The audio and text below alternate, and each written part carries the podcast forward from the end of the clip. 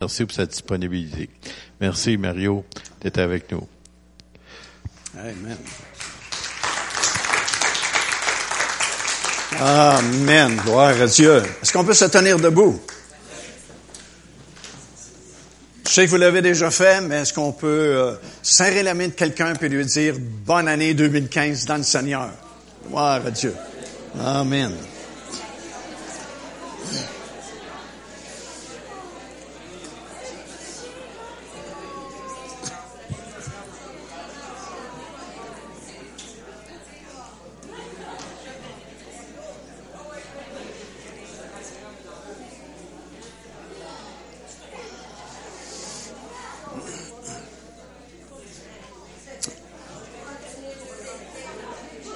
Amen.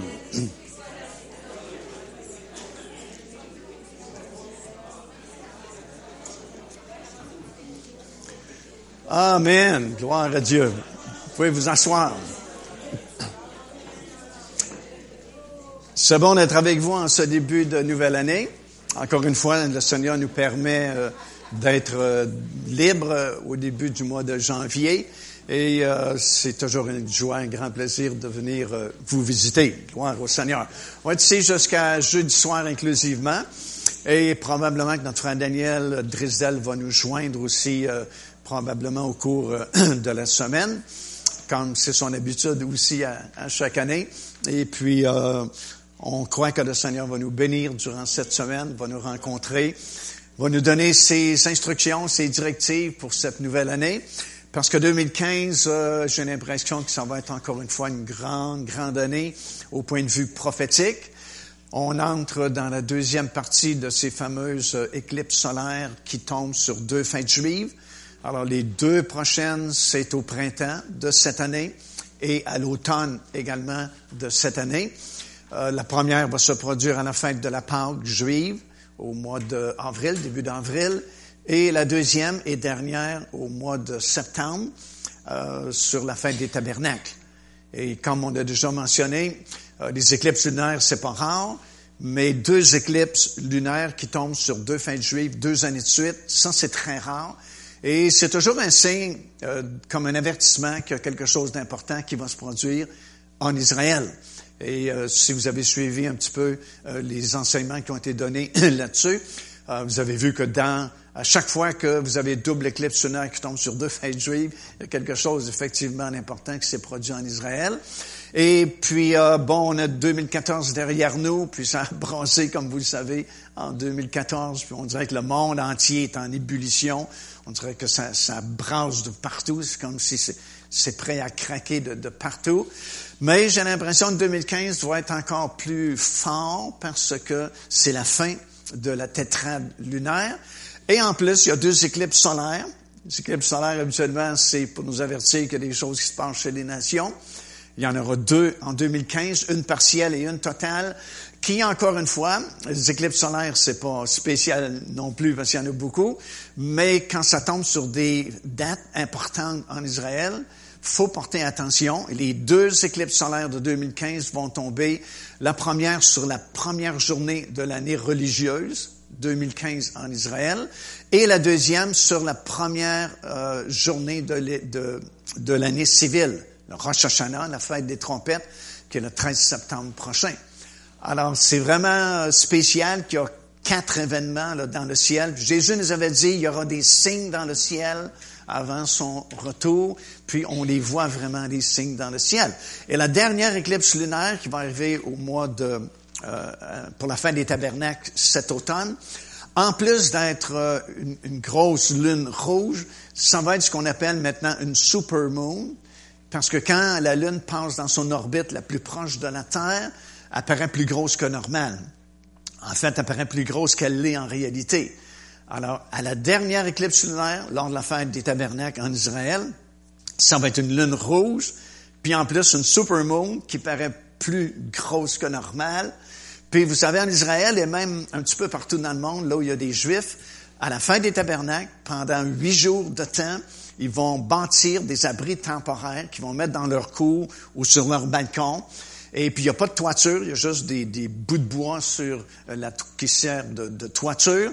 en souvenir de leurs ancêtres qui ont vécu dans le désert euh, à la belle lune et à la belle étoile, et ils vont vivre pendant huit jours à l'extérieur de leur maison, à l'extérieur de leur confort.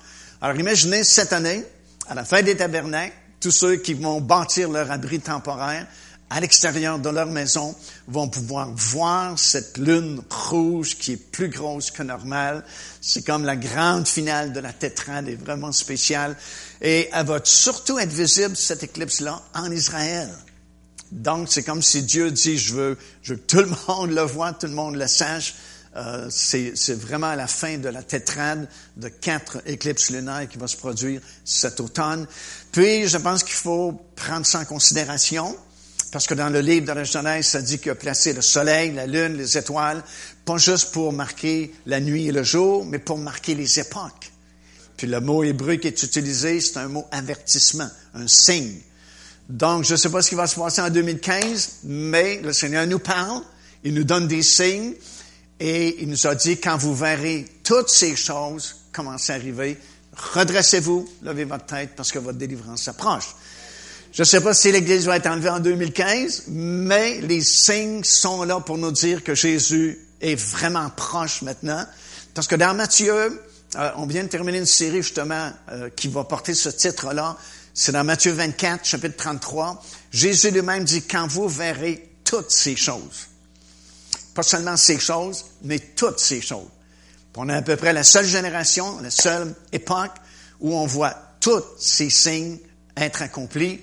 Ben, Jésus dit, quand vous verrez toutes ces choses, ben, sachez que le Fils de l'homme est proche, même à la porte. Alors, ça veut dire que vraiment, il y a un événement majeur qui est très proche de nous son de la trompette, puis ceux qui se seront préparés, ben, dans un instant, un clin d'œil, bye bye Granby, bye bye Québec, bye bye Canada, on s'en va à une place pas mal meilleure dans le ciel. Hallelujah! Avec notre Seigneur. Gloire à Dieu. Amen. Est-ce que vous êtes prêts à attaquer 2015 en force? On est mieux parce que j'ai l'impression que ça va brasser encore dans le monde. Puis, euh, Seigneur, son message à son Église, c'est préparez-vous, parce qu'il y a des belles choses qui sont en réserve pour nous. Gloire à Dieu. Ce que nous allons partager au cours de cette semaine, euh, c'est plusieurs messages que le Seigneur a mis sur mon cœur pour vous. Et puis, euh, le premier message ce matin, peut-être qu'on va continuer ce soir et puis euh, une couple d'autres soirs. Euh, si on devait mettre un titre, ce serait celui-ci, Confrontation. Vous savez, euh, dès l'instant où on a accepté le Seigneur Jésus-Christ, lorsqu'on a été sauvé. Selon la Bible, dans Corinthiens, c'est 2 Corinthiens chapitre 5 et verset 17, un verset bien connu, la Bible déclare que nous sommes devenus une nouvelle personne. Sommes devenus de nouvelles créatures dans le Seigneur Jésus-Christ. On a été vraiment recréés ici à l'intérieur. Nous sommes des gens différents, des gens nouveaux. Et inévitablement, parce que nous sommes une personne différente maintenant, on est sauvés, notre nom est écrit dans le livre de vie. On a déjà été transporté dans le royaume du Fils de son amour. Ben à cause de ça, de façon inévitable, euh, il va y avoir des confrontations avec l'ennemi. Parce qu'avant d'être sauvé, on marchait dans la même direction que lui, mais en acceptant le Seigneur Jésus-Christ, on a fait volte-face, puis là, on n'est plus dans la même direction que lui, on est face à face avec lui.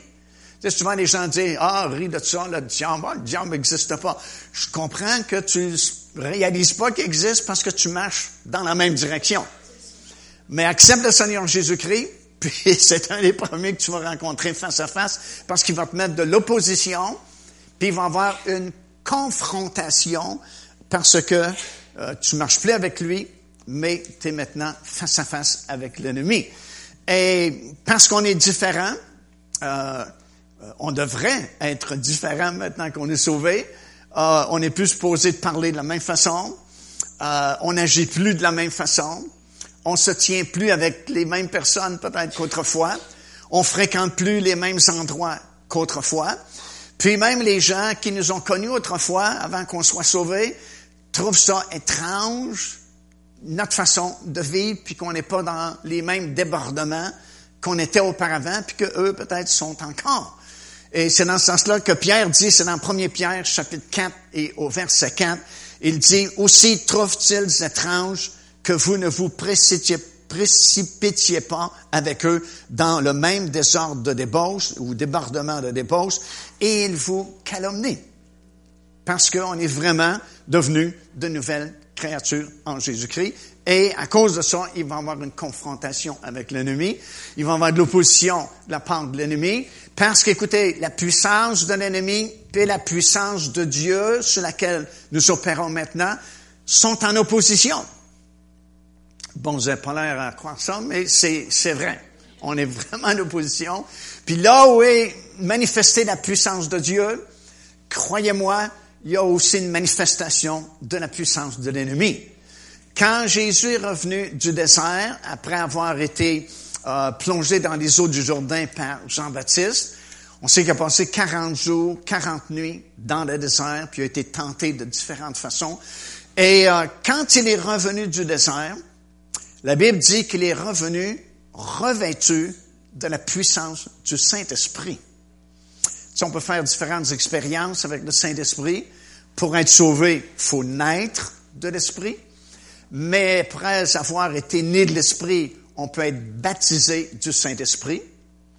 On a besoin d'apprendre à être conduit par le Saint-Esprit dans notre nouvelle vie maintenant.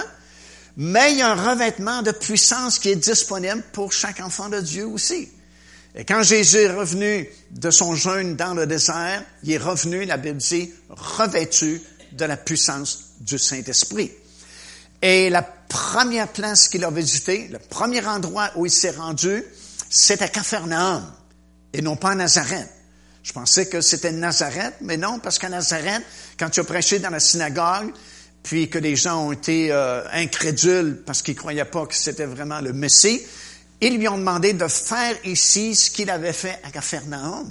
Donc, il a visité Capharnaüm avant Nazareth, s'est rendu dans la synagogue de Capharnaüm. Souvenez-vous, il est revenu du dessert revêtu de la puissance du Saint-Esprit.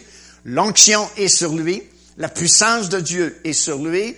Et il va prêcher dans la synagogue à Capharnaüm. Et qu'est-ce qui s'est produit à Capharnaüm? Dans l'évangile de Marc, ça nous dit qu'un monsieur qui est là pour la réunion, journée de sabbat, et le monsieur, est venu avec ses démons à la synagogue. Et quand Jésus a commencé à prêcher, les démons qui étaient en lui ou sur lui ont commencé à se manifester parce que là, tu as une démonstration de la puissance de Dieu qui est sur le Seigneur Jésus-Christ, parce qu'il est revêtu du Saint-Esprit. Il parle avec autorité. Il a une onction sur lui. Et les démons sont pas vraiment capables de rester tranquilles quand l'onction du Saint-Esprit est manifestée.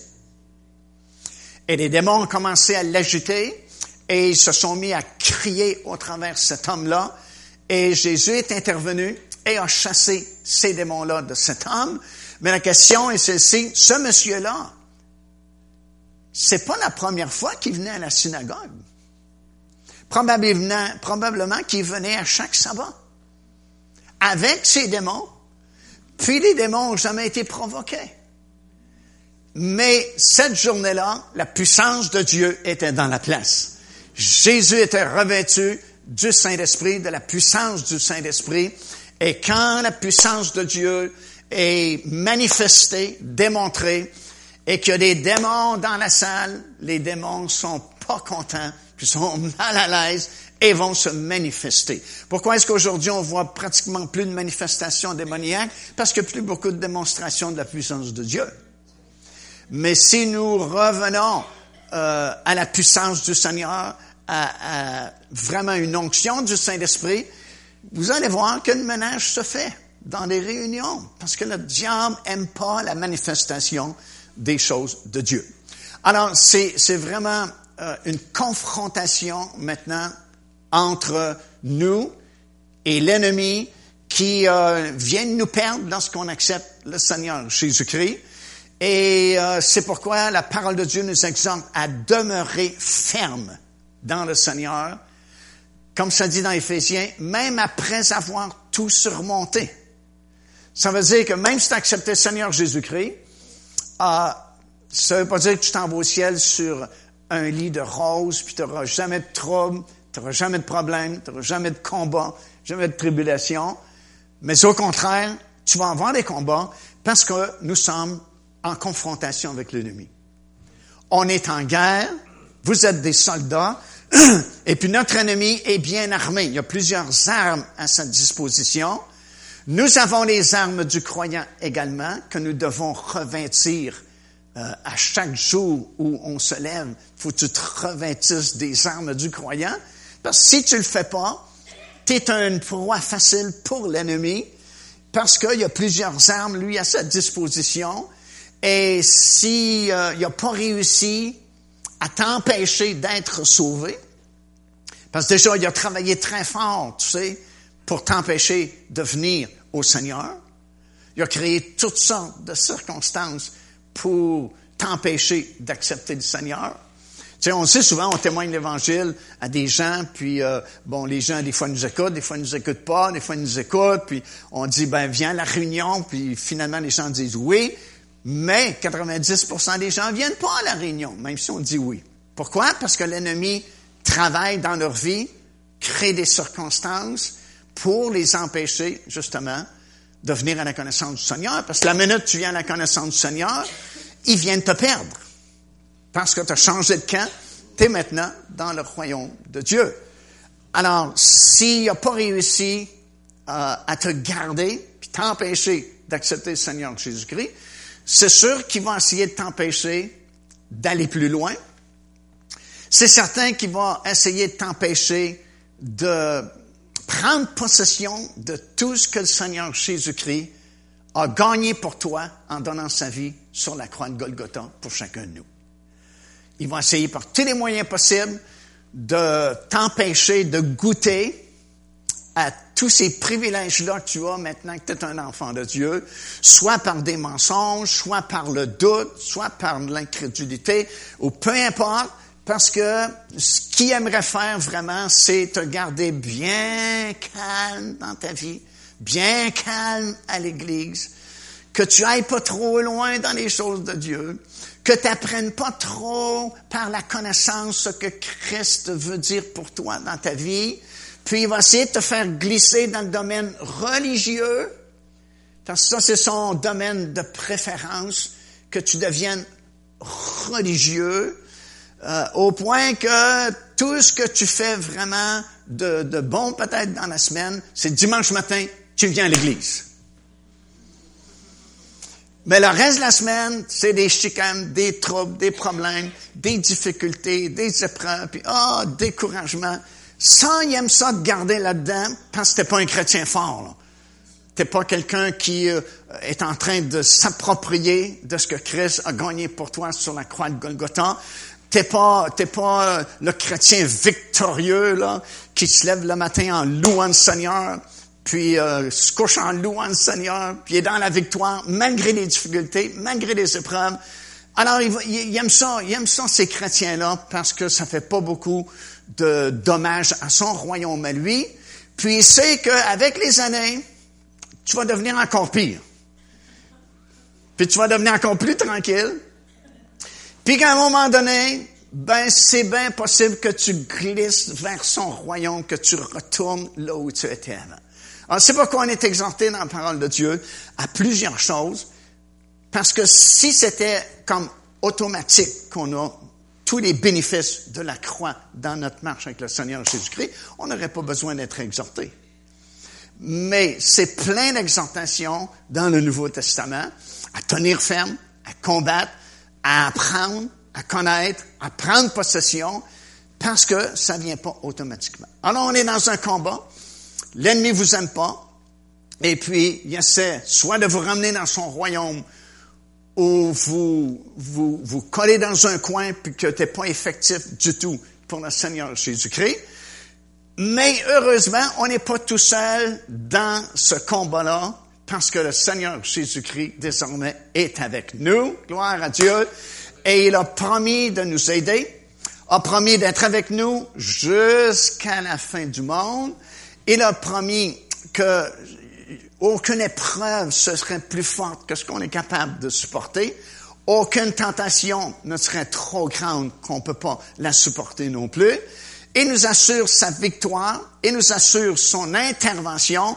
Et ce que nous allons faire, on va prendre comme modèle, euh, basé un petit peu sur la délivrance que Dieu a accordée à son peuple hors d'Égypte, comment il est intervenu pour que son peuple puisse être libéré du joug des Égyptiens, ben, on va apprendre aussi comment il peut nous soutenir aujourd'hui, il peut nous délivrer aujourd'hui, il peut faire que chacun de nous, piou, on soit comme une fleur au printemps, qu'on puisse s'épanouir tellement qu'on arrive le dimanche matin, déjà dans la victoire, avec un beau sourire.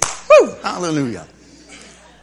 Serais-tu pas merveilleux? Tu sais, dimanche matin, tu rentres déjà, t'as pas besoin d'être pompé par la louange, puis les chants, puis l'adoration, puis la prédication. T'es déjà dans la victoire. Tu t'es levé comme ça ce matin, imagine. T'es levé avec un sourire. Woo! Hallelujah! Merci Seigneur pour la journée que tu places devant moi. Puis si tu te lèves comme ça le matin, le diable, c'est sûr qu'il est découragé. Puis au lieu de toi faire une dépression, c'est lui qui va faire une dépression. Il va dire, ah non, il n'est pas encore debout un matin. Puis c'est possible dans le Seigneur Jésus-Christ. On va tourner, si vous voulez, dans euh, le livre d'Exode, parce qu'on veut voir comment le Seigneur avait libéré son peuple du joug des Égyptiens, pour comprendre comment le Seigneur peut nous délivrer encore aujourd'hui, peut nous soutenir, puis peut nous garder dans la victoire. Dans Exode chapitre 5, verset 1 et 2, on lit ceci. Moïse et Aaron se rendirent ensuite auprès de Pharaon et lui dirent, Ainsi parle l'Éternel, le Dieu d'Israël. Laisse aller mon peuple pour qu'il célèbre en mon nom une fête au désir, au désert. Pharaon répondit, trois choses. Qui est l'Éternel pour que j'obéisse à sa voix? Je ne connais pas l'Éternel. Puis troisièmement, je ne laisserai pas aller Israël. Alors ces trois déclarations-là de Pharaon vont provoquer justement une confrontation entre Dieu et Pharaon pour qu'il laisse aller le peuple d'Israël sortir d'Égypte et célébrer une fête en l'honneur du nom de l'Éternel dans le désert. Euh, l'histoire de la délivrance d'Israël en dehors d'Égypte, euh, c'est comme euh, une leçon pour nous, ou une image, ou une figure, ou une représentation pour nous aujourd'hui, afin qu'on puisse apprendre comment le Seigneur travaille, ses façons d'agir, ses façons d'intervenir dans nos conflits, puis nos épreuves, puis nos confrontations avec l'ennemi, parce que Dieu est le même hier, aujourd'hui, éternellement. Ce qu'il a fait hier, il peut le faire encore aujourd'hui. Puis c'est pour ça qu'il nous a donné des exemples dans l'Ancien Testament, pour qu'on puisse y retourner, voir la formule ou la façon que Dieu euh, a travaillé, a entrepris pour son peuple autrefois, puis dire, regarde, je peux faire la même chose pour toi aujourd'hui, je peux travailler de la même façon. Souvent, c'est des façons surprenantes, comme on va le constater, mais il nous a prévenus. Il a dit, mes voix ne sont pas vos voix. Mes pensées sont pas vos pensées. Alors déjà, quand tu es dans un conflit, un problème, une situation difficile, T'essaies, hein, ça marche ici entre les deux oreilles. C'est comme, tu sais, le petit hamster, des fois, il court vite. Puis on essaie toujours de figurer comment on peut s'en sortir, comment le Seigneur va, va, va s'y prendre. Mais c'est mieux de laisser ça entre les mains du Seigneur. Parce qu'il y a ses façons à lui qui sont pas nos façons à nous. Puis, tu sais, c'est, un, une question de confiance, de, de placer notre vie, placer notre destinée, placer notre avenir entre ses mains, plutôt qu'entre nos mains à nous. C'est vraiment un pas de foi de dire, je te fais confiance. Je comprends pas pourquoi je suis dans cette épreuve-là. Je comprends pas pourquoi je vis ça présentement. Puis je sais vraiment pas comment m'en sortir non plus. Mais parce que je t'appartiens, je suis ta famille, je suis ton enfant, je suis dans ton royaume, je suis ta brebis, tu es mon berger, je fais un pas de foi, et je te fais confiance dans la situation où je me trouve. Et si nous lui faisons confiance, Dieu va commencer à agir à sa manière à lui, à sa façon à lui, qui ne sera sûrement pas ce qu'on avait imaginé ou pensé, mais laissons-le agir, parce qu'à la fin, on va sortir victorieux. Hallelujah. Parce qu'il est fidèle. Amen. 1 Corinthiens chapitre 10. On va lire plusieurs versets, mais ça vaut la peine de les lire. C'est chapitre 10 à compter du premier verset. Paul dit ceci. Frères, je ne veux pas que vous ignoriez que nos pères ont tous été sous la nuée, qu'ils ont tous passé au travers de la mer, qu'ils ont tous été baptisés en Moïse dans la nuée et dans la mer, qu'ils ont tous mangé le même aliment spirituel et qu'ils ont tous bu le même breuvage spirituel, car ils buvaient un rocher spirituel qui les suivait, et ce rocher-là, c'était Christ. Mais la plupart d'entre eux ne furent point agréables à Dieu, puisqu'ils périrent dans le dessert. Or, ces choses sont arrivées pour nous servir d'exemple. C'est bon, ça. Ça veut dire que tout ce que vous lisez dans l'Ancien Testament, c'est écrit pour nous, pour nous servir d'exemple, afin que nous n'ayons pas de mauvais désirs comme ils en ont eu.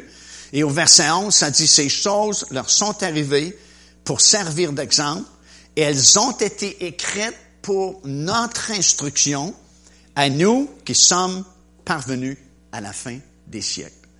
Alors, toutes ces histoires-là de l'Ancien Testament, c'est pas juste pour raconter des histoires, mais c'est pour notre instruction. Il y a toujours une autre dimension que juste l'histoire elle-même. Comme on avait prêché il y a, quelques années maintenant sur euh, le, le fameux chapitre où Abraham va envoyer son plus fidèle serviteur chercher une épouse pour son fils Isaac. Ben, c'est pas juste l'histoire d'Abraham qui envoie son plus fidèle serviteur choisir une épouse pour son fils Isaac, mais c'est une analogie, une figure du Père qui envoie le Saint-Esprit, le plus fidèle serviteur, chercher une épouse pour le Fils qui est le Seigneur Jésus-Christ. Alors, c'est pas juste l'histoire d'Abraham et d'Isaac, mais c'est notre histoire également. Et si vous lisez attentivement, parce qu'il y a plusieurs, plusieurs versets dans le livre de Genèse qui raconte le voyage, par exemple, du fidèle serviteur qui va aller trouver une épouse pour Isaac. Ben, si vous lisez ces nombreux versets, et il y a beaucoup de détails qui sont mentionnés, et vous les appliquez à notre vie maintenant chrétienne dans le Seigneur Jésus-Christ, ben, tu vas apprendre beaucoup de choses qui autrement t'auraient pas été révélées. Ah, c'est la même chose pour à peu près toutes les histoires que vous pouvez rencontrer dans l'Ancien Testament. Comme Paul dit, ça a été écrit pour notre instruction à nous aujourd'hui. Alors, si ça doit t'instruire, ben, la moindre des choses, faut que tu les connaisses. Que tu prennes encore une fois du temps pour méditer la parole du Seigneur. Et le temps aujourd'hui, c'est quelque chose de luxueux. C'est, c'est, ça coûte très cher le temps. Puis c'est très rare à trouver, hein, vous remarquez ça? C'est rare à trouver du temps. Parce que la plupart des gens disent, j'ai pas le temps. On aimerait ça lire la Bible, on aimerait ça méditer, on aimerait ça faire ceci, mais on n'a pas le temps. Ça doit être rare le temps, parce que la plupart des gens en manquent de temps. Pourtant, il y a encore 24 heures par jour. Comme au temps d'Abraham, il y avait 24 heures par jour. Le soleil n'a pas changé sa course. C'est les mêmes 24 heures. C'est nos priorités qui ont changé. On fait penser beaucoup de choses maintenant avant le Seigneur, avant la parole de Dieu, avant l'étude des Écritures.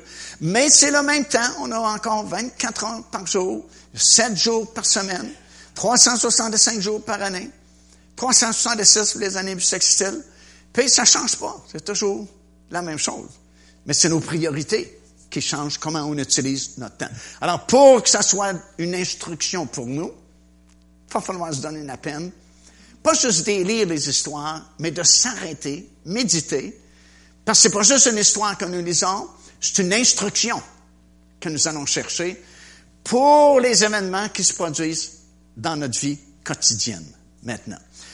Puis dans ce cas-là ici, la délivrance du peuple d'Israël hors d'Égypte, L'Égypte va servir de symbole pour le monde, là où nous étions avant d'être sauvés. Pharaon va servir de figure, de symbole pour Satan. Et puis Israël, bien sûr, c'est une figure des enfants de Dieu que nous sommes. Alors, ce qui est arrivé en Égypte à cette époque-là, sous Pharaon, concernant les enfants de Dieu, c'est des instructions qu'on peut aller chercher pour nous aider à vivre une vie victorieuse et épanouie dans le Seigneur Jésus-Christ. Alors, qu'est-ce qui est arrivé? C'est quoi le contexte? Le contexte, c'est que euh, Israël s'est retrouvé en Égypte à cause de la famine qui sévissait à l'époque. Puis finalement, ils ont passé plusieurs années là-bas, puis ils se sont multipliés, c'est devenu un peuple nombreux. Et puis, euh, à l'époque, vous connaissez l'histoire de Joseph, puis à cause de Joseph, le pharaon de l'époque était bien disposé envers les frères de Joseph, le peuple d'Israël. Mais les années ont passé, le peuple a multiplié, puis les pharaons se sont succédés. Et là, il y a un nouveau pharaon qui n'a euh, pas connu nécessairement Joseph, puis qui se rend compte à un moment donné euh, que le peuple d'Israël, est vraiment nombreux, et puis euh, il, commence à avoir un peu peur à une révolution. C'est un soulèvement de la population, comme c'est populaire à notre époque aujourd'hui. Euh, quand la population se soulève, puis font des manifestations, les gouvernements ont pas beaucoup de choix parce que là, c'est le peuple qui, qui parle. Alors il se dit, wow, s'il fallait que ce peuple-là se soulève contre moi, il pourrait même renverser le gouvernement ici, puis prendre autorité sur nous. Alors ce qu'il a fait, il a ordonné des, des travaux forcés. Il a demandé de plus grandes quantités parce qu'il faisait de la brique en Égypte avec moins de matériaux, moins de, d'aide. Et puis là, le peuple a commencé à gémir, puis à trouver ça dur, puis à chialer et à prier. Des fois, euh, euh, le Seigneur n'a pas, pas vraiment d'autre choix que de nous laisser penser des fois par des corridors très étroits parce que c'est le seul moyen, des fois, qu'il a à sa disposition pour attirer notre attention, pour qu'on puisse finalement prier puis s'occuper de lui. C'est dur de dire Amen. Mais c'est qu'on est des êtres humains, puis bon, c'est pas nécessairement toujours facile de suivre le Seigneur. Des fois, ben, on, on se perd de vue avec le Seigneur. Puis, dans son amour, il permet que des choses difficiles qui arrivent parce que ça nous force à crier vers lui. C'est ce qui est arrivé. Le peuple a commencé vraiment à crier vers lui. Tu c'est toujours le même processus. Hein? Tu commences à prier, euh, prière euh, des tu sais. Ah, Sonia, si ça t'adonne, peux-tu entreprendre? Puis quand tu es dans une situation vraiment difficile, c'est plus la prière des lèvres, tu sais, ça vient vraiment du cœur. Puis quand la réponse n'est pas arrivée encore, puis tu es encore pris dans quelque chose de dramatique, là, il faut quelque chose. Là, c'est plus juste euh, question, là, c'est des cris. Puis le peuple d'Israël était rendu là à crier vers Dieu. faut qu'il fasse quelque chose. Et quand tu es rendu à crier vers Dieu, il va entreprendre. Et il a suscité un homme, comme vous savez, du nom de Moïse. Puis là aussi, il y aurait toute une histoire euh, à lire pour nos instructions, comment Dieu choisit des personnes. Mais finalement, euh, il a choisi Moïse, s'est révélé à lui, puis il lui a fait comprendre que Dieu l'avait choisi comme un instrument pour finalement libérer son peuple de ce joug-là des Égyptiens. Il était l'instrument de Dieu. Et puis à l'âge de 40 euh, ans, euh, il s'est retrouvé dans une situation où il y avait euh, deux Égyptiens, deux Égyptiens, oui, qui, se disputaient. Puis il a voulu séparer et puis malheureusement il en a tué un.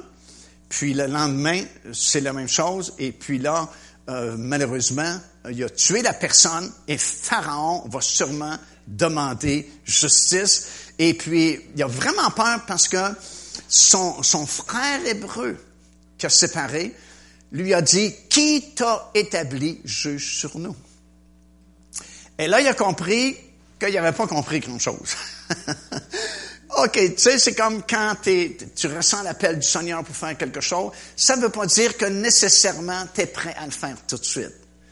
sais, ça va prendre la sagesse aussi. Ça prend, ça prend la révélation, mais ça va prendre de la sagesse aussi pour bien diriger ces choses-là. Et puis, il a eu peur et il s'est enfui au désert. Puis au désert, il a été ce que j'appelle à l'école du Saint-Esprit. Tu peux aller à l'école biblique, mais ça vaut pas l'école du Saint-Esprit. Bon, c'est bon, l'école biblique, ça va te donner beaucoup d'instructions, tu vas avoir un diplôme, et bien ainsi de suite. Mais ça va te prendre l'école du Saint-Esprit en priorité dans ta vie. Parce que l'école biblique, euh, ça, a changé aujourd'hui, mais à mon époque, euh, c'était vraiment une machine euh, uniforme pour tout le monde. Tu prenais un jeune homme ou une jeune fille, tu mettais ça dans la machine de l'école biblique, il te brassait pendant trois, quatre ans, poum, puis il t'éjectait comme pasteur.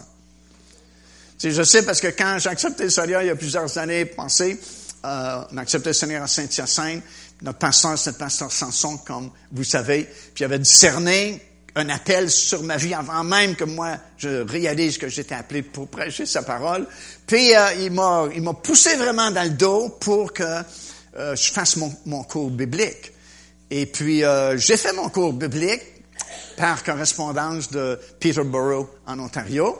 Puis quand j'ai, reçu mon accréditation, il m'a demandé, ben dit, va, va prendre tes papiers avec les assemblées de Pentecôte du Canada. Ce que j'ai fait, et puis, euh, trois ans après, je pouvais être euh, consacré, bien ainsi de suite. Et puis, encore une fois, il me poussait dans le dos pour que je le fasse, mais je disais, ah non, je n'ai pas besoin de ça, parce que je serai jamais un prédicateur à plein temps, et ainsi de suite. Puis, c'est vraiment lui qui, qui me poussait dans le dos pour que je fasse ma demande d'être ordonné ministre de l'Évangile. Et je me souviendrai toujours, quand j'ai rencontré le surintendant de l'époque, euh, la première question qu'il m'a demandé, c'est quelle église tu veux prendre? Parce que, à l'époque, c'était ça, l'école biblique, une machine à pasteur. Un jeune homme, jeune fille, tes branches deux, trois ans, ils sortent pasteur en quelque part. Puis, tu avais toujours des offres à l'autre bout de la province, tu soit dans le Grand Nord ou à l'Est complètement. Puis, il disait, tu on a une ouverture là-bas. Ouais, une ouverture là-bas. Tu sais, t'es, l'Église, ça fait 20 ans qu'elle existe. T'as un comité, ça fait 20 ans que c'est les mêmes membres qui sont sur le comité. Puis ils t'attendent, le jeune, sur un pied ferme, comprends-tu? Puis euh, je l'avais vraiment déconcerté parce que j'avais dit, ben, je, je, veux pas d'église. Mais il dit, tu veux pas être un pasteur? J'ai dit non, je sens pas l'appel de pasteur. Et il était vraiment, vraiment surpris que je sois pas un pasteur, parce que j'avais fait mon cours biblique. Puis il m'a dit, ben, il si tu veux pas être pasteur, qu'est-ce que tu veux faire? Qu'est-ce que tu veux être? Ben, j'ai dit, c'est curieux, mais je sens l'appel d'évangéliste sur ma vie. Il dit, évangéliste? Dit, oui, évangéliste. Ben, il dit, on n'a pas d'évangéliste. Ben, j'ai dit, raison de plus, au moins vous allez en avoir un, l'évangéliste. Comprends-tu? Il était comme découragé que je fasse pas un pasteur, puis que je vais pas prendre une église en charge. Et, c'était vraiment, vraiment spécial. Ça a changé, heureusement, aujourd'hui, mais euh, à l'époque, c'était vraiment une machine à pasteur, puis il fallait que tu sois pasteur. Ben ici, euh, on, a un Moïse qui, euh, qui est appelé du Seigneur, mais il n'est pas prêt à faire le ministère. Parce que même si tu sors du collège biblique, tu n'es vraiment pas prêt à faire un ministère tout seul. Bon, tant mieux si tu as une équipe, puis tu es joint à l'équipe, parce que là, tu vas être protégé, tu vas être guidé, puis tu vas être euh, entre bonnes mains. Mais même si tu fais ton cours biblique, euh, ça va te prendre l'école du Saint-Esprit pour que vraiment tu sois formé par le Seigneur. Parce que être un enfant de Dieu, comme j'ai dit au début de ce message, c'est un conflit, c'est un, combat avec l'ennemi. C'est sûr qu'il va y avoir des confrontations. C'est certain qu'il va y avoir de l'opposition. C'est certain qu'il va y avoir des attaques. Mais si tu fais un ministère public, attends-toi que c'est doubler ces choses-là, puis des fois quadrupler. Tu vas avoir des attaques, tu vas avoir des calomnies. Les gens vont dire toutes sortes de choses sur toi. Tu vas être accusé de différentes choses sur ta vie. Puis, si tu n'es pas formé par le Saint-Esprit, tu iras pas loin dans le ministère. Comme c'était le cas dans notre province, malheureusement, où beaucoup, beaucoup de jeunes hommes, jeunes filles ont vraiment été appelés de Dieu, puis ont commencé trop vite dans le ministère, se sont découragés, et puis aujourd'hui, sont plus dans le ministère, puis encore pire, souvent, ils suivent même plus le Seigneur. Écoute, il y a plusieurs années, on était dans une autre province, puis on avait tout un week-end d'évangélisation. Et puis, euh, à l'époque, on, travaillait avec le groupe Adoration, si, vous vous en souvenez. Puis, on était là le vendredi soir, samedi soir, dimanche matin, dimanche soir. Puis, ça allait mal. Il n'y a rien vraiment qui fonctionnait. C'était dur, l'assemblée des gens ne répondaient pas. Puis, il y avait, il y avait comme quelque chose de, lourd dans, dans l'assemblée. Puis finalement, on priait pour que ça débloque. Et puis, c'est le dimanche. Le dimanche, on commence la réunion. Puis, c'est la, même atmosphère. C'est dur, c'est, c'est lourd. Il n'y a pas de percée. Puis, je me souviendrai toujours, on avait le batteur de drum en arrière, la batterie. Puis, au début de la réunion, il se rend compte que ça fonctionnera pas bien non plus, encore cette fois-là. Et puis, il a jeté ses deux baguettes, puis il dit, là, il s'est levé, il dit, là, c'est assez. On va prendre l'autorité dans le nom de Jésus parce que ça n'a pas de sens depuis vendredi soir qu'on se tape un mur de briques, puis il faut que ça brise, il faut que ça casse. C'est quand c'est vraiment du Seigneur, puis les gens se sont tenus debout, puis on commence à intercéder, à prier, puis ça a débloqué. On a eu toute une percée vraiment dans la réunion, puis le reste de la croisade a bien fonctionné. Mais ce qu'on a appris après que la fin de semaine euh, s'est terminée, c'est que juste en face de l'église, de l'autre côté de la rue, dans un logement qui avait été loué par un jeune homme, il se faisait des réunions occultes, sataniques, contre l'église, contre les réunions qui se faisaient dans l'église. Et celui qui était en charge de ces réunions-là sataniques pour briser les réunions de l'église, c'est un ancien étudiant de l'école biblique de Montréal qui avait non seulement abandonné le ministère, mais qui était tellement rétrogradé que maintenant il était rendu dans les sciences occultes et il en voulait tellement aux églises, en voulait tellement euh, tous les ministères qui s'opéraient dans l'église qu'il avait décidé qu'il s'installait en face de cette église-là, puis il réunissait tous ceux qu'il pouvait trouver pour, pour jeter des sorts, puis euh, essayer de briser tout ce qui se passait dans la réunion. Alors, tu sais, c'est le cas de Moïse ici. Il a ressenti l'appel du Seigneur.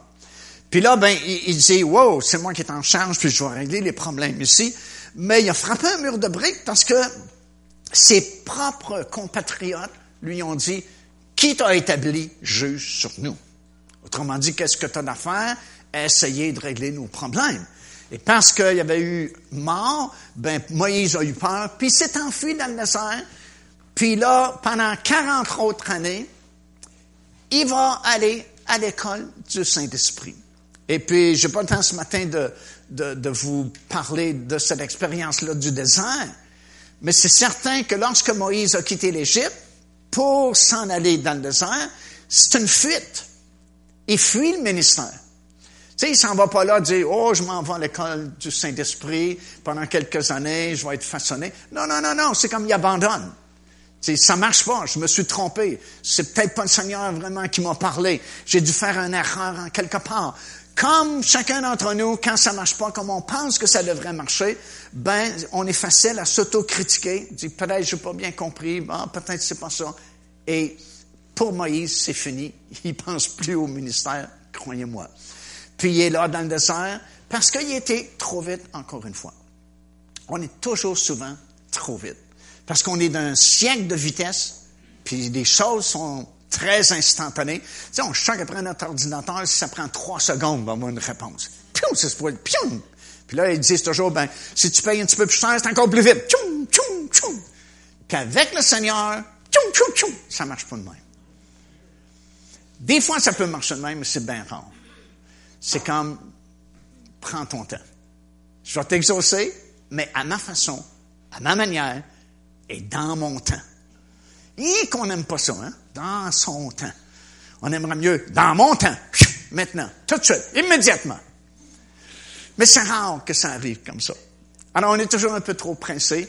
Puis définitivement, même si tu ressens l'appel pour un ministère, t'es pas prêt à faire seul le. C'est la même chose pour tous les modèles qu'on a dans la Bible. Même l'apôtre Paul. L'apôtre Paul, euh, il est sauvé sur le chemin en, direction de Damas. Il, euh, il, rencontre le Seigneur, devient aveugle, est obligé d'entrer dans la maison où il devait séjourner, à Damas. Et puis, euh, il y a même des visions. Il voit en vision un certain disciple du nom d'Ananias qui va venir, va y imposer les mains, il va retrouver la vue, il va être baptisé du Saint-Esprit, il va être baptisé dans l'eau. Alors, crois-moi, il l'attend, Ananias. Et puis, ça frappe à la porte, et puis on vient dire à Paul, tu un visiteur, il s'appelle Ananias. Oui, fallait entrer, Ananias, fallait entrer. Et Ananias est venu, puis a prié pour lui, euh, il y a des écailles qui sont tombées, comme des écailles sont tombées de ses yeux, il a retrouvé la vue, t'es baptisé du Saint-Esprit, t'es baptisé dans l'eau, et Paul dit, wow, je suis prêt pour le ministère. Il a commencé tout de suite à prêcher, mais ça n'a pas fonctionné. Il y a eu des menaces de mort. Et puis, ils ont été obligés de le cacher dans une corbeille, puis le faire descendre le long de la muraille de la ville de Damas durant la nuit, pour pas qu'il perde la vie tout de suite. Et qu'est-ce a fait Paul à partir de ce moment-là? Lui aussi, il est allé au désert. Il nous dit dans l'Épître aux Galates, il s'est retrouvé dans le désert de l'Arabie. Le désert, c'est vraiment un bel endroit. Oh je veux dire. Je comprenais pas ça parce que quand les premiers voyages qu'on a fait euh, avec des groupes en Israël, euh, le guide disait, tu vas aimer le désert. Puis je me disais, je pense pas que j'aime le désert parce que je, suis un gars de ville, j'ai toujours vécu en ville, puis dans le désert, il n'y a pas de dépanneur, il n'y a rien. je pense pas que j'aime ça. Mais c'est surprenant. Je vous souhaite de vivre l'expérience du désert, littéral, le, le, vrai désert. Parce que c'est pas quelque chose que tu peux expliquer à quelqu'un d'autre. faut que tu le vives pour toi-même. Puis, si jamais on organise un autre voyage en Israël, je pense pas qu'on en fasse un cette année, mais euh, si on en fait un autre, venez juste pour vivre l'expérience du désert. Puis vous allez comprendre pourquoi les, serviteurs de Dieu se retrouvaient souvent au désert. Parce qu'au désert, t'es vraiment pas dérangé par la modernité. T'es pas dérangé par le bruit. Pas dérangé par la télévision. T'es pas dérangé par les ordinateurs. T'es pas dérangé par le trafic, la circulation, le train-train de la vie. Il n'y a rien au désert. C'est quand tu es dans le vrai désert, là, au cœur du désert, c'est le calme plat. Quand on allait à la mer morte, tu sais, tu peux te faire flotter sur les eaux de la mer morte parce que 33 et plus c'est du sel puis des, produits semblables. Fait que tu peux pas caler. Même si tu sais pas nager, tu peux pas t'enfoncer. Puis, tu peux te coucher sur le dos, là, puis te laisser flotter. Puis, là, tu n'entends plus rien. Tu entends juste la nature. Peut-être les oiseaux qui vont chanter. Mais il n'y a rien. Là. On dirait que tu es, sorti de la planète. Tu es dans un autre monde. Puis les hommes de Dieu, les, prophètes de Dieu, euh, souvent se retrouvaient au désert parce que là, tu peux avoir vraiment une intimité avec Dieu sans être dérangé, tu sais, par le quotidien, puis les bruits de trafic, puis de circulation, puis les bruits normaux. C'est vraiment seul avec le Seigneur. C'est pourquoi euh, Paul s'est rendu au désert d'Arabie. Puis au désert, c'est là que tu reçois aussi beaucoup de révélations parce que tu es dans une attitude disposée, propice à recevoir de Dieu. C'est dur de recevoir les révélations de Dieu dans le siècle moderne qu'on est parce que ça bouge tout le temps, il y a du bruit tout le temps, puis il faut toujours que tu sois occupé, ta pensée est occupée, tes yeux sont occupés, tu sais, ça bouge continuellement. télévision maintenant, c'est 24 heures par jour, des centaines, des centaines, même des milliers de canaux que tu peux avoir, des ordinateurs 24 heures par jour c'est difficile de, de bloquer son... Puis dit, je prends un temps pour être juste avec le Seigneur. Faire comme Marie, s'asseoir aux pieds de Jésus, puis lui dire, parle Seigneur, parce que ta servante ou ton serviteur écoute. C'est dur faire ça aujourd'hui. De puis s'asseoir. Et rien faire d'autre d'écouter. Parce qu'on est programmé à faire. C'est sûr que c'est dur pour beaucoup de chrétiens d'accepter la grâce de Dieu. On veut toujours ajouter un petit bout de loi. On veut toujours ajouter un peu de nos efforts. On veut toujours ajouter un petit peu de nos mérites. Il faut que je fasse quelque chose pour mériter. Puis la grâce, c'est le contraire. Tu ne mérites pas, mais je te le donne quand même. Mais c'est pas facile à accepter. Parce que depuis notre, enfance, on est programmé à mériter, à faire pour mériter. Faut que je fasse quelque chose.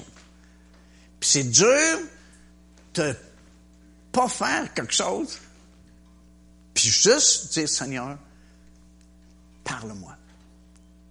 Mais si nous le faisons, wow, c'est là que le Saint-Esprit peut ouvrir la parole de Dieu puis nous parler par révélation.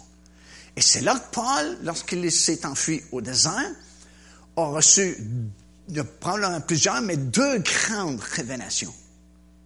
La révélation du salut par la grâce. C'est Paul qui a reçu ça. Ou dans le désert d'Arabie. C'était tout un message à prêcher à l'époque, comme c'est un message difficile à prêcher encore aujourd'hui, croyez-le ou non. C'est plus facile prêcher la loi que prêcher la grâce. Puis surtout à l'époque de Paul, euh, toute l'Église primitive sont encore poignées avec la loi de Moïse. Même quand il y a eu la grosse discussion, vous savez, première conférence à Jérusalem, c'est à cause de la loi et la grâce. Parce que Paul a reçu la révélation dans le désert d'Arabie qu'on est sauvé par grâce et non pas par la loi. Alors, il a prêché ça aux non-juifs surtout, parce que les juifs, c'était difficile de leur prêcher ça, parce qu'ils étaient trop attachés à la loi de Moïse. Mais les Grecs acceptaient facilement avec joie le message de la grâce, le salut simple par la grâce. Mais à Jérusalem, les Juifs qui étaient là euh, ont commencé à voir les succès de l'apôtre Paul, puis les nombreuses églises qui étaient fondées, par le message de la grâce, puis ils n'aimaient pas ça vraiment. Puis ils ont commencé à visiter les églises que Paul avait fondées pour leur dire, c'est bien beau le message de Paul, c'est magnifique la grâce, mais c'est pas suffisant pour être sauvé. Il faut que tu ajoutes un petit bout de la loi. Il faut que tu respectes le sabbat.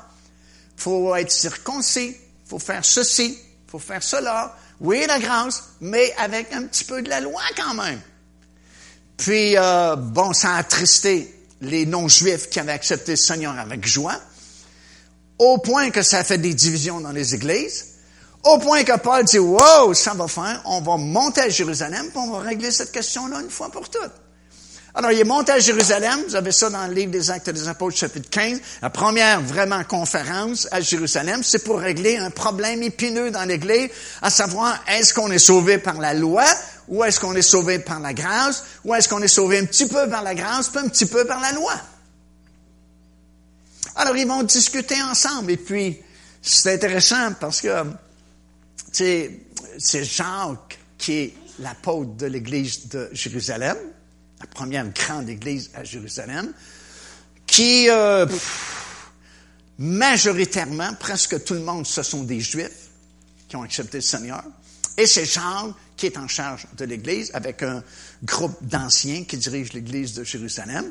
Puis quand Paul est monté à Jérusalem, Jean va le prendre à part. Il va prendre Paul un petit peu à part, puis il va lui dire quelque chose comme, là je traduis en québécois, écoute Paul, on a entendu dire bien des choses à ton sujet. Tu as voyagé pas mal, puis tu as prêché bien des choses, et puis ici à Jérusalem, là, branche pas en chaloupe. Fais pas de vagues. OK? Prêche pas trop ici, Paul, là. Parce que, dit-il, regarde tous ces milliers de Juifs qui ont accepté le Seigneur Jésus-Christ et qui observent fidèlement la loi de Moïse. Aïe, aïe, aïe, aïe, aïe. Ils n'ont pas fait la séparation entre la loi et la grâce. Ils ont pris un petit peu de la grâce, un petit peu de la loi. Puis c'est comme Jacques dit, tu sais, l'invité chez eux, peut-être dans sa maison, ils ont pris un café, le café euh, euh, israélien, là, c'est vraiment très fort. Puis il a dit, écoute, Paul, là, fais, tu fais pas de rame, fais pas de vague plutôt ici. tout le monde, là, on, on, a un bon compromis entre la loi et la grâce, puis viens pas surtout, là, mélanger des cartes ici. Puis ils ont fait cette conférence-là, puis vous savez comment ils ont discuté, et puis finalement, il a été décidé que c'est par la grâce, uniquement la grâce, qu'on est sauvé, qu'on reste sauvé, et qu'on avance dans le Seigneur Jésus-Christ. Puis, ah ben, je pas temps de prêcher là-dessus, mais c'était bon de le décider comme ça, mais ça n'a pas été euh, mis en pratique tout de suite parce qu'il y avait des circonstances qui sont arrivées après. Puis c'était pas facile de lâcher la loi. Mais c'est quand même Paul qui a eu cette révélation-là de la grâce dans le désert d'Arabie. La deuxième grande révélation qu'il a eue, c'est que, à la fin des temps, l'Église va être enlevée au son de la trompette. C'est lui, Paul, qui a eu cette révélation-là. Et il l'a eu dans le désert d'Arabie parce que les premières lettres qu'il a écrites après son retour d'Arabie, c'est les épîtres aux Thessaloniciens. Et de quoi il parle dans l'épître aux Thessaloniciens? Du retour du Seigneur, de l'enlèvement de l'Église, au son de la trompette, on va tous être changés. Dans un instant, on va monter dans les airs à la rencontre du Seigneur. Si tu n'as pas les épîtres de Paul dans la Bible, tu n'as pas de connaissance non plus au sujet de l'enlèvement de l'Église. Parce que Jésus n'a pas parlé en détail. Il a parlé de son retour, il a parlé des signes, mais il n'a pas expliqué vraiment l'enlèvement de l'Église. Les autres apôtres non plus. Les autres écrivains du Nouveau Testament parlent pas vraiment en détail de l'enlèvement de l'Église. C'est Paul qui a reçu cette révélation-là quand, lorsqu'il était en Arabie, dans le désert d'Arabie, après avoir essayé de faire le ministère à Damas, puis que ça n'a pas fonctionné, puis ont été obligés de le cacher dans une corbeille, le faire fuir de nuit, il s'est rendu en Arabie, dans le désert, puis était, on pense, au moins une couple d'années, et c'est là qu'il a reçu ces grandes révélations-là. Tout ça pour vous dire que c'est pas méchant, le désert. C'est même bon que tu traverses un désert. Peut-être que justement ce matin, tu te dis, c'est moi, je suis un désert. Ça marche pas. Je n'ai pas de réponse. Je prie, je n'ai pas de réponse. Je suis comme dans un désert. Ben, c'est pas si mauvais que ça si tu le prends du côté positif. Puis tu te dis, OK, OK, je vais en profiter pour écouter la voix du Seigneur. Puis euh, aujourd'hui, c'est encore plus facile avec Internet. Tu n'as même plus besoin d'acheter de concordance, tu l'as sur Internet. Prends tous les versets qui parlent du désert et tu vas rester surpris. Tu as toute une étude biblique à faire sur le désert et les résultats d'un séjour au désert. Amen. Je sais que vous me regardez avec des points d'interrogation dans les yeux, mais je vous mets au défi de prendre tous les versets qui parlent de désert et vous allez rester surpris. Euh, c'est vraiment fascinant tout ce qu'on peut découvrir dans le désert. Alors, il a été longtemps dans le désert, Moïse, puis finalement, Dieu va lui parler à nouveau. Tu sais, la période de sécheresse que peut-être tu vis présentement, c'est pas indéfiniment que tu la vis. C'est un bout de temps.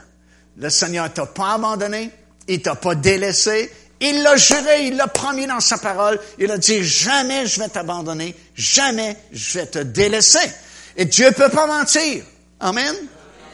Alors même si tu le ressens pas, ou même si tu ressens qu'il t'a abandonné parce qu'il n'y a pas de réponse, ça ne marche pas, puis blablabla, bla, bla, il ne t'a pas abandonné.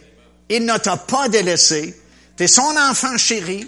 Tu es sa brebis. Il prend soin de toi à sa façon à lui. Puis s'il a permis que tu sois dans un désert présentement, c'est bon. Peut-être que tu dis non, c'est pas bon. Oui, c'est bon. Parce que le Seigneur est avec toi dans le désert. Alléluia. Puis il veut t'enseigner certaines choses. Puis il veut changer certaines choses en toi. Il veut te façonner de façon différente. Parce que crois-moi, quand tu vas sortir de ton désert, tu ne seras pas la même personne que lorsque tu es entré dans ce désert-là. Le désert va te changer, mon ami, va te transformer. Amen. Alléluia. 40 ans plus tard, le Seigneur parle à nouveau au même Moïse, mais c'est pas le même Moïse. Comprends-tu? C'est le même homme, mais il est changé. Le désert l'a façonné. Le désert l'a changé. Et puis, il a vu, comme vous savez, le buisson euh, qui prend en feu et puis qui se consume pas.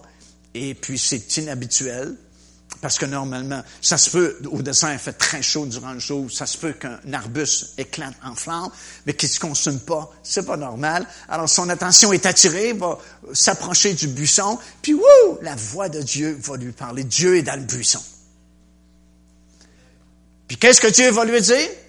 La même chose qu'il lui a dit il y a 40 ans passés. Retourne en Égypte, puis fais ta job la mission je t'ai demandé. Mais, tu sais, c'est le même Moïse, mais c'est plus le même Moïse.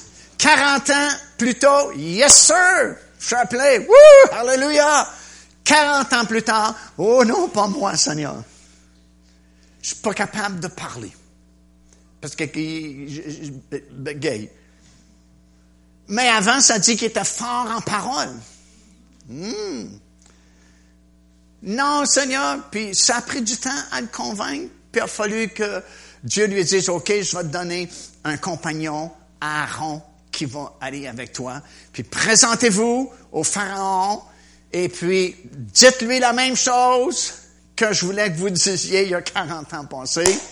Laisse sortir mon peuple pour qu'il célèbre une fête en mon honneur. Alors, ils se sont laissés convaincre parce que Dieu a vraiment un talent pour convaincre les gens.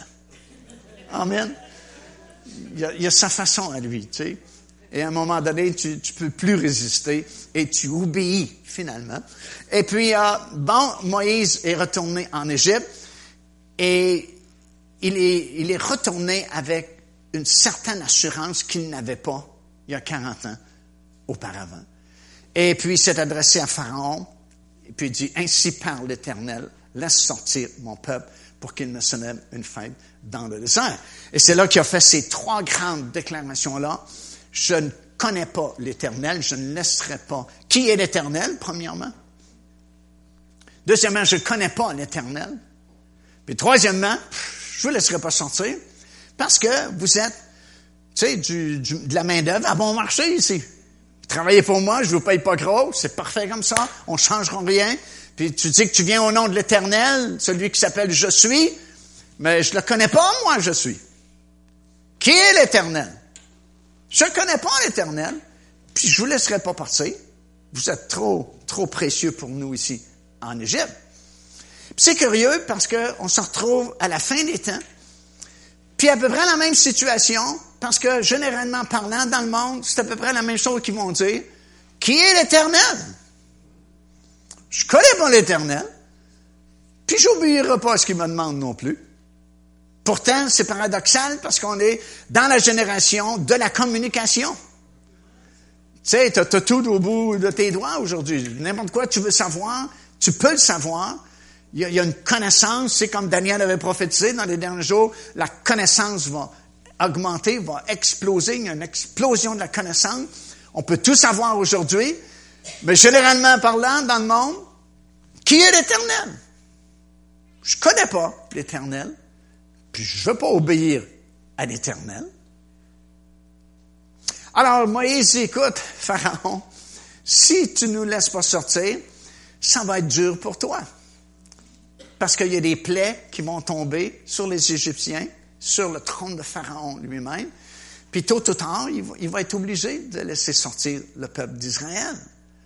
Mais euh, il y a, cette dureté-là dans le cœur de certaines personnes, puis qui se retrouve pas mal aussi dans notre génération aujourd'hui, ou même si tu témoignes l'Évangile, même si tu prouves que le Seigneur a fait des choses pour ta vie, c'est comme si les gens sont, sont, sont pas intéressés à ça. Ça prend vraiment la conviction du Saint-Esprit et la conviction va tomber à un moment donné sur Pharaon Alors, ce qui va arriver, pour euh, aller un petit peu plus vite, c'est que euh, il va essayer de négocier. Puis, dans nos vies, dans le Seigneur Jésus-Christ, comme j'ai dit ce matin, c'est sûr qu'il va avoir de l'opposition. C'est sûr qu'il y a une confrontation avec l'ennemi. Puis, s'il ne réussit pas à, à gagner ce qu'il veut, il va, il va essayer de négocier des choses avec vous pour que tu fasses des compromis. Alors, Robert avait dit un jour, ce que tu compromets, tôt ou tard, tu vas le perdre.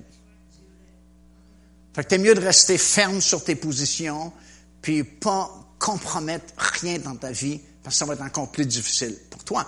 Mais il va s'essayer, comme Pharaon a commencé à négocier, parce que là, les jugements de Dieu ont commencé à tomber sur, sur euh, Pharaon, sur les Égyptiens, le pays d'Égypte, puis ça allait vraiment mal, hein, toutes les plaies d'Égypte.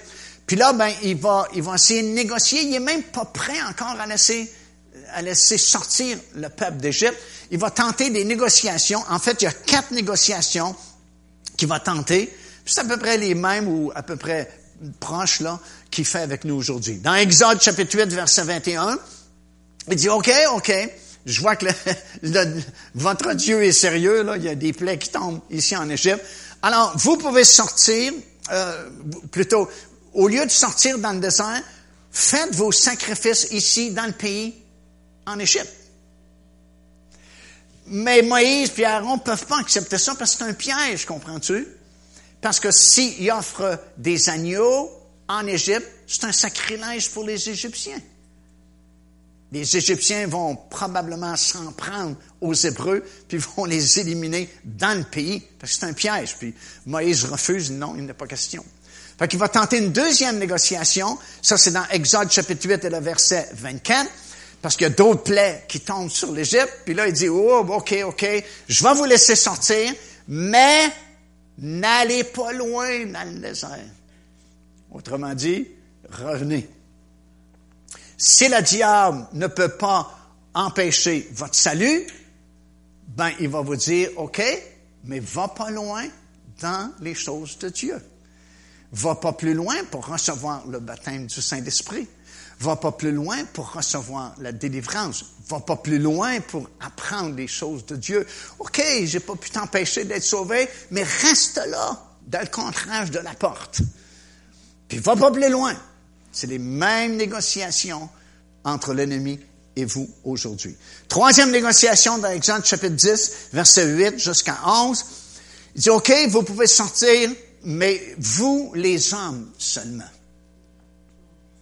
Parce que c'est très bien que si Moïse et Aaron acceptent cette négociation-là, font un compromis, ben c'est sûr qu'ils vont revenir en Égypte parce que leurs épouses et leurs familles, leurs enfants sont en Égypte. Alors de cette façon-là, ils s'assurent de ne pas les perdre lorsqu'ils vont sortir d'Égypte pour aller dans le désert qu'ils ont refusé cette négociation-là aussi. Quatrième négociation, Exode chapitre 10 et le verset 24. Il dit, OK, finalement, parce que la main de Dieu va s'apesantir sur lui puis sur les Égyptiens, il va dire, OK, vous pouvez sortir, allez-y, mais pas avec vos brebis et vos bœufs. Autrement dit, vous ne pouvez pas faire de sacrifice. Puis Moïse Aaron, ben c'est la même ligne de pensée que David avait dit un jour quand Ornan, vous savez, le Jébusien, qui avait vendu son, son air, qui est devenu l'endroit où le temple, le premier et le deuxième, euh, ont été construits. Il dit, non, je te le donne. Puis David dit, non, loin de moi d'offrir au Seigneur quelque chose qui m'a rien coûté. Hmm, tout un message là-dedans. Alors, ils ont dit, non, on peut pas ça prend, ça prend quelque chose à offrir à l'Éternel. On peut pas juste aller dans le désert de même, célébrer la fête. Puis vous remarquez, dans les trois grandes fêtes annuelles, Lévitique chapitre 23, il y a toujours une offrande et des offrandes à l'Éternel. Puis dit, Moïse, Aaron dit, non, on peut pas sortir sans offrir sacrifice à l'Éternel. Ça, c'est pas convenable. Et finalement, euh, il avait pas le choix parce que là, la main de Dieu s'apesantissait continuellement sur lui et sa famille et le pays. Finalement, il a dit, OK, comme débarrasser le pays parce que là, ça va trop mal. Puis il a finalement laissé sortir le peuple d'Israël hors d'Égypte. Puis ils vont commencer leur route vers le pays promis, le pays de Canaan. Alors, ce qu'on a vu, c'est vraiment euh, des instructions pour nous aujourd'hui, parce que Dieu euh, te laissera pas dans ton désert, il te laissera pas dans ton esclavage, puis il va permettre que l'ennemi lui-même lâche prise à un moment donné, parce que tu es son enfant, tu es sous sa protection, tu es sous sa direction. Et ce soir, ce qu'on va voir, c'est comment Dieu s'est pris pour les conduire jusque dans le pays promis. Puis c'est là qu'on va voir que les pensées de Dieu sont pas nos pensées. Ses voix ne sont pas nos voix. Ses façons d'agir ne sont pas nos façons d'agir. Puis pour que ça marche vraiment, puis qu'on soit heureux dans notre expérience avec le Seigneur, il faut vraiment apprendre quelque chose de très simple, mais en même temps très difficile à faire. C'est tellement simple de lui remettre tout entre ses mains et dire, Seigneur, je te fais confiance. Mais en même temps, c'est tellement dur parce qu'on manque de confiance dans le Seigneur. Puis on se dit, ben oui, mais si je m'en occupe pas moi, puis si je fais pas mes efforts à moi, ça marchera pas. Et c'est là qu'il va falloir à un moment donné faire le pas de foi et vraiment faire confiance au Seigneur. Puis c'est là qu'il va nous surprendre parce qu'il va agir de façon vraiment surprenante, comme on va voir ce soir, pour nous diriger, pour nous délivrer. Amen. Est-ce qu'on peut se lever en terminant ce matin?